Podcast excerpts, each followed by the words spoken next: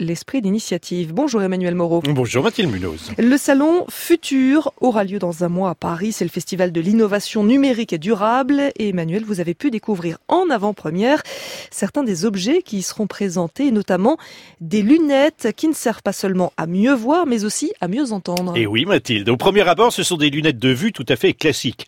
Élégantes certes, mais qui ressemblent à n'importe quelles autres. Leur singularité tient dans le fait qu'elles permettent d'écouter son téléphone portable, de la musique, toutes sortes de sons en laissant les oreilles dégagées et dès lors réceptives aux sons qui viennent de l'extérieur. Ce qui peut se révéler très utile quand on court, fait du vélo ou circule dans la rue. La technique utilisée est celle de la conduction osseuse comme l'explique l'inventeur de ces lunettes, Aaron Cap Schitzer. La conduction osseuse, ça veut dire qu'on fait vibrer l'os du crâne et que l'os du crâne transmet directement le son à l'oreille interne. Et ça, ça nous permet d'abolir en fait les problèmes qui sont dus à l'âge ou les problèmes qui sont dus à l'environnement sonore, parce que vous avez par exemple besoin de garder conscience autour de vous. Vous faites du vélo, vous avez besoin d'entendre ce qui se passe, ou vous marchez dans la rue et voilà, même chose, vous gardez tout le contact avec euh, l'extérieur. Et pour faire cette transmission, vous avez mis un petit composant tout petit dans les branches de lunettes. Nous, on a miniaturisé, on a mis vraiment quelque chose de très très petit et qui est vraiment puissant, qui permet de transmettre cette vibration à travers l'os, à travers la peau, à travers les tissus et à travers l'os. Et comme ça, on n'a pas les oreilles bouchées.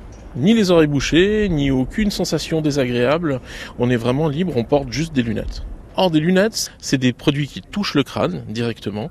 Et du coup, bah, on a utilisé cette technique. C'est ce qui nous semblait vraiment le plus logique. Mais ça, c'est une technique déjà connue. Oui, oui, Mathilde. Les militaires l'utilisent en mission pour pouvoir progresser tout en écoutant les bruits alentours. Mais les lunettes de cette start-up, la cinquième dimension, sont aussi capables d'isoler une voix dans un lieu très sonore comme un restaurant, une discothèque, pour la rendre plus distincte. Ça veut dire qu'en temps réel, avec vos lunettes, vous regardez quelqu'un qui vous parle, vous touchez juste la branche, ça mémorise sa position et ça identifie sa voix. Et la deuxième chose que ça va faire, c'est que ça va séparer sa voix du fond sonore ou d'une autre voix, par exemple. Ça va vous permettre en fait de contrôler et de n'entendre plus que cette personne ou que les deux personnes que vous avez face à vous. On prend souvent comme exemple en fait euh, l'effet cocktail. Vous êtes dans une salle, il y a 300 personnes, un petit groupe de 4, vous essayez de vous entendre et en général on entend beaucoup plus la masse que les quatre personnes ne, puissent, ne peuvent s'entendre. Du coup notre idée, elle est tout simplement de vous permettre d'entendre les quatre personnes et de ne plus entendre la masse. C'est vraiment un choix.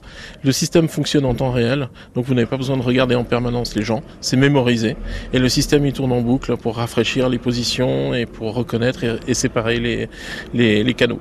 Donc on peut zapper ce qu'on n'a pas envie d'entendre. Oui, vous pouvez totalement m'éteindre.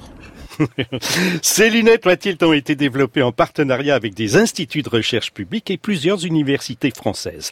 Elles seront à découvrir au Festival Futur sur le stand de la cinquième dimension les 13 et 14 juin prochains à la Galerie des Gobelins Mobilier National. Et c'est un événement gratuit, il faut le signaler. Vous y croiserez peut-être, euh, je dis ça à nos auditeurs, hein, Emmanuel Moreau dans les allées, qui sait? C'était la chronique Esprit d'initiative.